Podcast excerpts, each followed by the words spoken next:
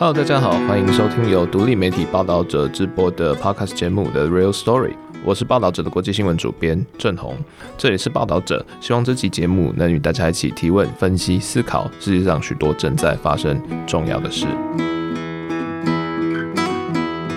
其实，在过去几个星期，有报道者采访团队，包括我在内，其实呃有一个国际的行程，然后我们到了一个对台湾来讲蛮特别、其实非常重要的地方。这是报道者团队在与那国岛所录摄的声音。那这里是日本国土的极西之地。那其实与那国岛离台湾大概只有一百一十公里远。与那国岛台湾眺望一直是观光很重要的奇景哦。那据说在晴朗的日子里面，可以看到巨神一样的泰鲁阁。入夜之后，有的时候基隆啊、宜兰或者是台北的城市灯光，也能穿透那一百一十公里的国境距离，照亮与那国岛的远方海面。在一些照片里面会出现有像天火一样的那种魔幻的风景，但这些奇景全年出现的时间大概三百六十五天里面，大概就五天而已，就大多都是在台风来袭之前。因此，在与那国岛看见台湾的日子，要不代表你极其幸运，要不就预告着灾难当前。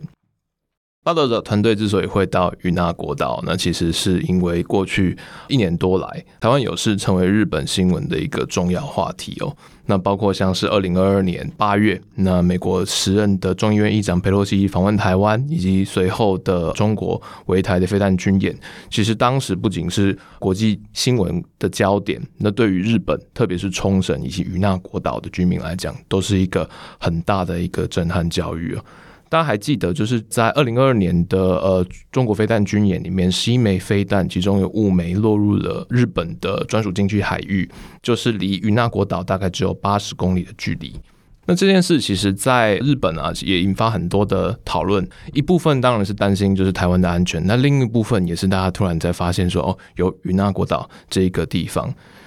与那国岛其实离台湾虽然很近哦，但其实要移动或者是说要旅行，其实并不是那么方便。以日本人来讲，好，如果你住在东京的话，你要到与那国岛，你先要从东京拉飞机到冲绳的那霸机场，然后再从那霸机场再转机，过程大概需要可能五个小时到六个小时以上。那每天的航班其实也相对的有限。那如果你是台湾的话，呃，虽然只有一百一十公里，照理讲，就算海上搭船，大概可能只要两个小时左右。只是因为国境的限制，所以你一样要搭到那霸机场，然后再转机，整个行程大概五个小时到六个小时以上，所以它整个往来的观光频繁度其实没有那么高，就是大家可能一辈子都不会去到一次的一个非常偏远的小岛。但其实这座岛屿跟台湾的历史关系渊源其实非常深哦，比如说在以前就是呃。台湾还有很多海盗的时代，就与那国岛也是往来商旅啊、避风头渔民，然后或者是海盗藏宝的一个地方。那在日治时期，与那国岛以及石垣岛，所所谓的八重山群岛，它其实在经济上跟台湾也比较接近。那一直到一九四五年二次大战结束，台湾就是归给中华民国。那与那国岛所在的冲绳县，它就是被呃美军统治，称为就是美国。托管琉球时期，那这段时间呢，两地的往来开始走入地下贸易，也就是所谓的走私贸易。台湾来的砂糖、米或者是一些生活物资，开始以偷渡然后走私的方式进入与那国岛，然后再转入冲绳县。冲绳然后也会透过与那国岛作为一个中继贸易站，把美军的一些军用品、舶来品，然后跟台湾这边来做交换。所以，作为中间点的与那国岛，大概在一九五零年代前后，因为走私贸易，然后非常的繁荣。当时一些岛上的耆老都说，就是当时与那国岛上大概有两万的居民，然后其实有好几十间餐厅，灯红酒绿，夜夜笙歌，其实是非常热闹的一个地方。但是后来因为整个呃区域局势的变化，那美军也开始严厉的取缔，就是与那国岛走私贸易。那自此之后，国境的分界越来越严格。只是在这段时间，因为地理上非常近，所以其实也有非常多的一些神奇的故事呢。比如说大家都知道的，就是呃台独的革命先行者史明老先生，他在流亡在日本的期间，其实一直有在组织海外的台独运动。那之中也有透过与那国岛好几次偷渡回台湾，然后包括就是说给台湾的独立组织提供一些资金，然后或者一些地下情报。那他们通常会从那霸，然后进入与那国岛，与那国岛再租渔船，然后再到钓鱼台，然后钓鱼台再跟台湾的渔民接头，再偷渡回台湾东部海岸。那根据史明他自己的口述记录，大概一九六零年代，他有好几次都透过同样的路线，偷偷的回到台湾。也因为他发现这个地方就是有点三不管地带，而且就是离台湾非常的近，所以他大概在一九六八年的时候，他也在与那国岛买了一块地。然后找了一群就是日本的朋友在那边成立电波塔，就是我们现在所谓的地下电台，要向台湾放送独立电波、独立之声，从与那国岛向台湾做一些台独的喊话。只是这个行动哦，虽然是明花了很多钱，但是后来一些政治局势的改变，让整个状况变动。因为一九七零年左右，当时哦，日本政府已经跟美国在谈判所谓的冲绳返还，包括与那国岛在内，冲绳、石垣岛等等都要回归到日本的主权统治之下。那这段时间呢，虽然说日本政府还没有对于市民的这些台独电波啊或走私活动有一些取缔，但是与那国岛上盖了 NHK 的电波塔，这象征的就是冲绳的主权返还。NHK 电波塔，它在有意或无意之间，就是把史明的台独电台给盖台，所以在这个状况之下没有办法，他们只好最后放弃了这个计划。但随着时间的过去哦，就是与那国岛慢慢就遗忘在台湾跟日本之间大家的记忆，就是过去包括这些往来的故事啊、贸易啊，或者是说两地之间岛屿人们的交流情节，就是慢慢的走入了历史。那直到过去两年，整个事情开始有一些比较剧烈的改变。比如说，我们刚刚讲的史明的电波塔，它后来是被推到海里，就是已经放弃了这个计划。但是从二零一六年开始，与那国岛上重新插满了好几座，其实跟台湾的命运，或者是说跟整个区域局势有关的，它是自卫队进驻与那国岛的呃沿岸监视队。那这几支就是巨大的电波塔，它插在就是与那国岛的中央。它目的是要监视，就是台湾东部沿海，甚至在冲绳一带的海空军的军事行动。那这几座自卫队电波塔也象征着与那国岛的命运走入了下一个阶段。报道者团队之所以这次会特别到冲绳去做采访，其实是因为过去一年多来，在冲绳本地的舆论里面也有非常多关于台湾的讨论。那原因就是我们刚讲的，这二零二二年八月的中国飞弹军演。在当年的年底，日本也通过了安保三文书的修订，确认了就是要扩张国防预算，然后同时要扩大在所谓的南西诸岛的驻军。南西诸岛指的其实就是日本从九州以南，包括就是说呃奄美大岛，然后到琉球群岛这一连串就是跟台湾之间的离岛岛屿。那在过去呢，其实呃南西诸岛以冲绳为主，有非常多的驻日美军的基地。但这些美军基地大部分都集中在冲绳岛，其他像是观光客常去旅行的宫古岛、石垣岛，以及是我们刚刚有经过的与那国岛，在很长一段时间其实是没有军事进驻的，没有美军，然后也没有自卫队。这是因为在一九七零年代之前，琉球群岛是由美军所统治，而且在当时的冷战气氛下，日本的最大假想敌其实是苏联。那所以，比如说自卫队或者是说其他的军事部署，大部分都是以北方面对日本海，特别是北海道为一个整个国防的重点。但是随着后来苏联的解体，那以及就是在二十一世纪之后整个国际秩序的改变。日本也发现来自中国的军事压力越来越强，因此大概从二零一零年开始，日本政府就开始在讨论说要对南西诸岛，就是把军力从北海道北方对抗俄罗斯的前线，慢慢移往西南侧，包括九州，然后以及冲绳一带的离岛海岸，调整部署，以应应就是中国崛起的威胁。在日本的国防语境里面，他们叫做南西大转向。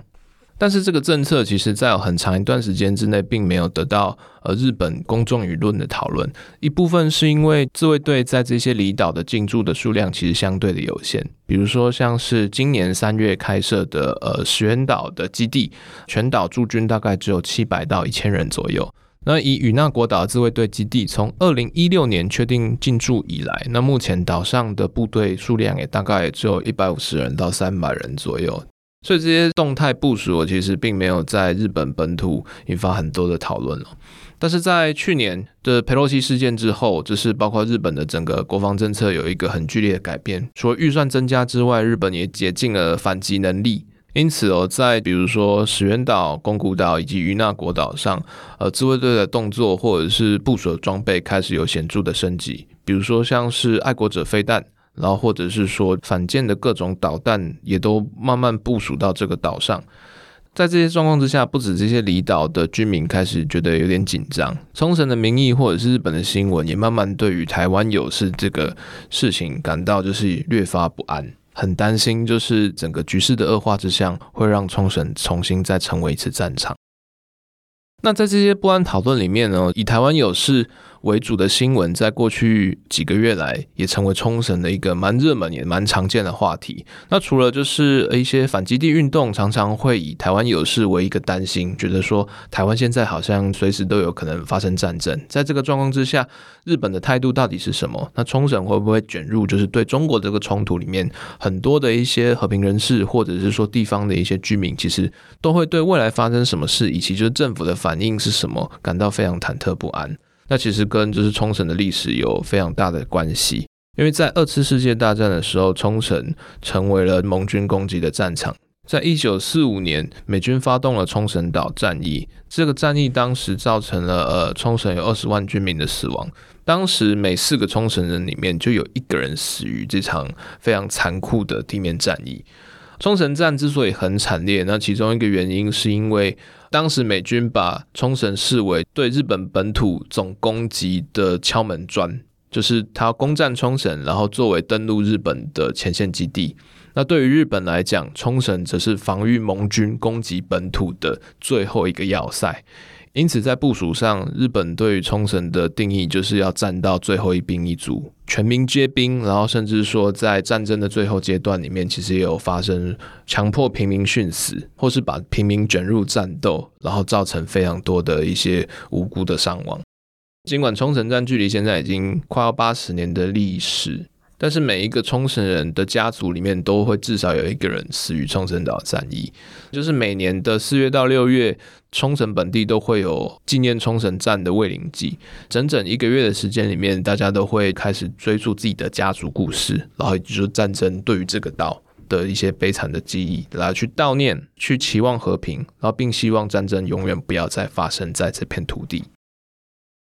那除了冲绳战的历史因素之外，冲绳县其实也是整个日本最被军事化的地区之一。那其中最大的因素就是驻日的美军基地。根据日本政府的数据，冲绳的土地总面积大概只占日本国土的百分之零点六，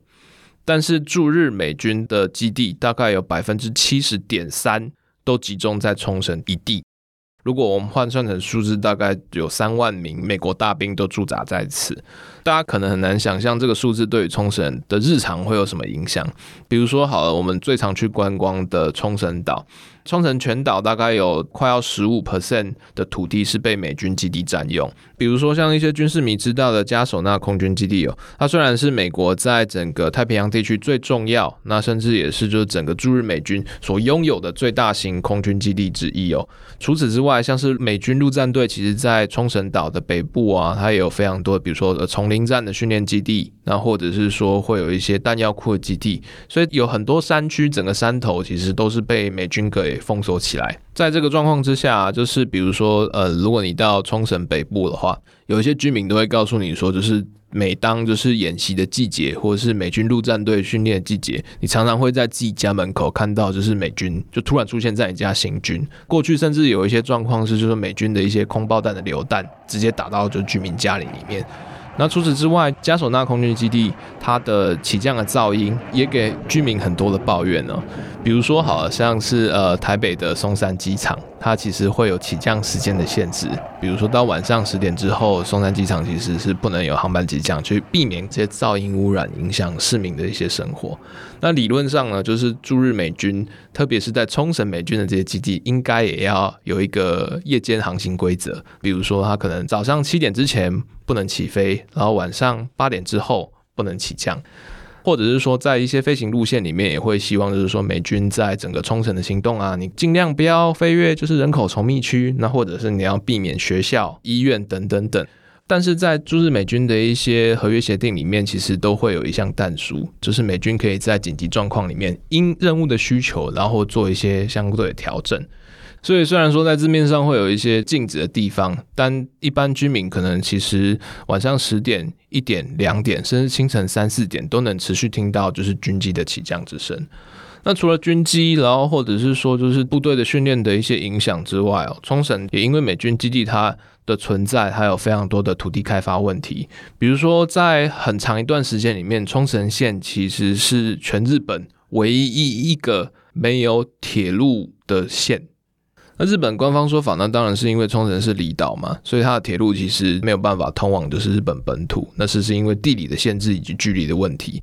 但是就冲绳居民来讲，冲绳其实一直很缺乏，比如说捷运、大众交通运输，其中一个原因就是因为美军基地的存在，把冲绳的一些可开发地区切得支离破碎。所以在过去几年里面，他们都不断希望可以达到逐步的美军基地的返还。那希望透过这些土地的返还，能能够让就是冲绳有更多开发的机会，然后做一些就是新的，比如说科技园区，或者是都市更新计划等等，以此来刺激就是地方经济发展了。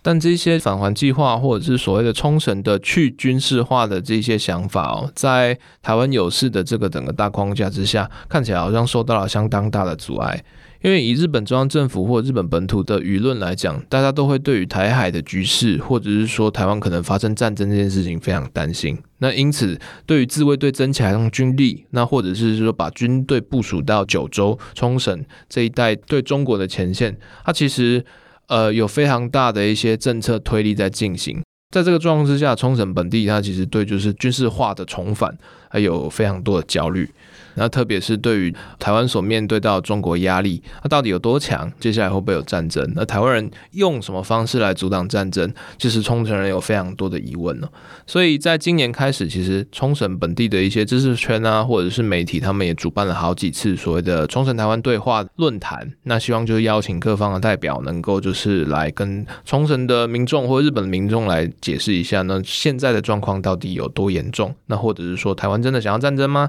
以及在这个状况之下，冲绳人要如何跟日本、台湾以及中国来表达自己所期待，然后也希望大家都能理解的和平价值。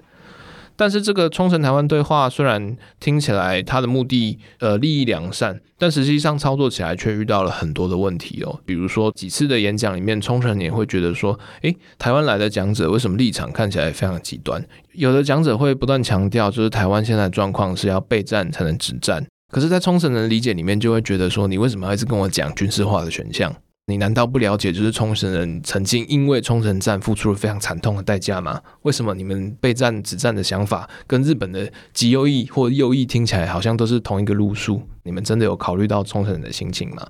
同时，另外一部分就是可能冲绳人邀请来，他们觉得可以对话的台湾代表，在冲绳常常会传达一些相对比较争议的一些论述。比如说，有的讲者他会以就是自己是年轻的台湾代表的身份出席，但是他讲的就会说，就是哎，呃，中国的军事演习啊，或者是飞弹穿越台湾啊，这些东西其实不是要针对台湾啊，是要针对就是所谓的顽劣台独分子，表示说啊，中国还很克制啊，中国现在的立场还是和平统一啊，所以在这个状况之下，台湾有事其实是不存在的一个事情。那这些错综复杂的讲法，其实也让就是冲绳本地的对于台湾的认知开始出现了一些呃混乱，就大家不太确定，就是说那台湾现在的立场大概是什么？同时大家也会觉得说，哎，好像跟中国交流派或者是说和平统一派，大家听起来好像是比较容易理解。所以在同样是追求和平，或者是同样目的是阻止台湾有事的发生，它。中间的论述，或者是说彼此的理解，在台湾冲绳之间反而变成一种沟通的隔阂，甚至是对立。我们这次去冲绳采访，其实就是抱着一个目的，就是想理解，是说那冲绳理解台湾大概是什么模样？因为其实，在过去几年来，虽然说整个政治合作啊，或者是说呃，对于中国的讨论上面，彼此的立场或者是彼此的认识，其实不太一样。因为其实，在 COVID 之前哦，冲绳跟台湾在民间的互动其实是非常紧密。比如说，台湾人一直是冲绳旅行的最大国际观光客来源，就大概有百分之二十到三十每年去冲绳玩的外国人都是台湾的游客。此外哦，在过去几年，其实冲绳的年轻人来台湾留学、来读大学的呃比例其实不断升高。一方面是因为比起就是日本本土啊，台湾离冲绳其实地理的距离上还比较近，生活习惯或者是气候，那或者是说等等的习俗上也有一些比较接近的地方。再加上冲绳它本地的经济形态其实是以服务业，特别是建立在观光产业的服务业为最大宗，所以大家也会觉得，就是学一种外语，然后包括说跟台湾这边有亲近，对于接下来要找工作在本地发展，也是一件非常好的事情。但是这种民间热烈的经济贸易啦、文化交流，甚至是说彼此交换留学的互动啊，其实反而并没有直接联想到大家理解台湾，或是台湾理解冲绳的这个背景立场。也是因为这样的状况，呃，双边都因为台湾有事这个框架，然后出现一堆很多的焦虑，然后或者说不安，甚至就是进入到有一种彼此试探的状况。因此哦，报道者这次才特别在八月的时候呢，前往冲绳来做一次实地的采访。那我们这次主要分成大概三个方向来做。第一个部分是冲绳本岛。那冲绳本岛它其实有非常复杂的驻日美军的基地问题，它独特的历史的文化其实跟日本本土其实有很大的差异。因此哦，我们除了就是理解冲绳人对于比如说国防，然后或中国威胁，然后或台湾有事的这些想法之外，我们也很想理解他们在美军基地的压力之下，如何形容或者是如何对外解释，告诉国际所谓的基地负担对他们的生活到底是长得什么样子。那我们也到了与那国岛以及石垣岛，那这两个地方其实虽然没有美军基地的进驻，但是在过去五年内哦，这两个岛都分别迎来了自卫队在岛上的开设基地，因此离岛军事化。或者是说，对于国防安全的想象，以及是说台湾有事对他们生活造成的影响，也是我们这次非常想要理解，然后以及倾听不同意见的一个目的。那这次的采访，或者是我们在就是冲绳各岛的所见所闻，以及就是心情想法，都会在这次的网站专题里面有非常深入的分析跟讨论。但就我个人而言，这其实是我第一次去冲绳，然后也是我到报道者之后第一次的国际采访经验，对我来讲是非常大的一个冲击跟体验。那大家说不定都有去过冲绳，就是想象可能都是会有呃三线琴，然后毒蛇药酒、漂亮的海滩、炎热的海边等等等。但是可能因为我们这次出差，然后目的又跟台湾有事，或者是说军事化的一些议题有相关，所以当飞机降落到那霸机场之后，就一直很在意，这是我听到的声音。我们一降落之后，其实不久之后就是不断的在呃那霸的空中看到美军的战斗机在做例行训练，然后一开始会觉得哇，原来新闻上或是说我们一直在读的冲绳新闻讲的都是真的。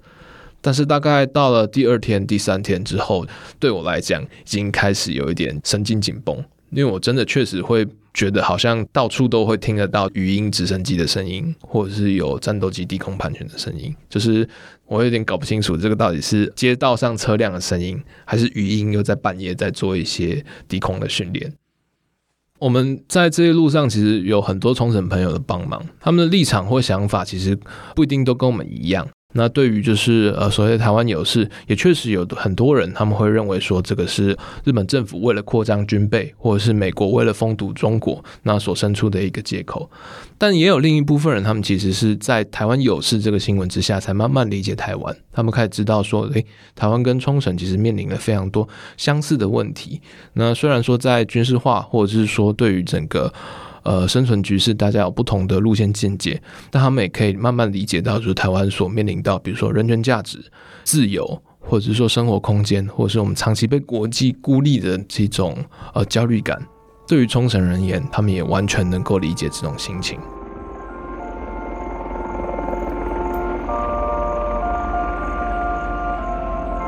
我自己在这段冲绳旅行里面，呃，我很希望跟 The Real Story 的听众来分享最后。一段现场音，这段声音其实是我们在普田间基地的南侧，一些地方摄影爱好者推荐我们的一些摄影地点。那当时已经接近了当天的下班时间，所以地方的公民馆以及社区开始播放了，就是我们很熟悉的下课钟，那只是德弗扎克的呃名曲，叫做《念故乡》。在这段声音里面，大家可以听到，除了广播、下班、下课。之外，我们可以听到直升机螺旋桨不断的在空中震动的声音。这是一架美军陆战队的 CH 五三一超级中马直升机。我们这当天在呃普天间基地外围，那待了大概一个小时。这架直升机不断的在空中低中翻圈，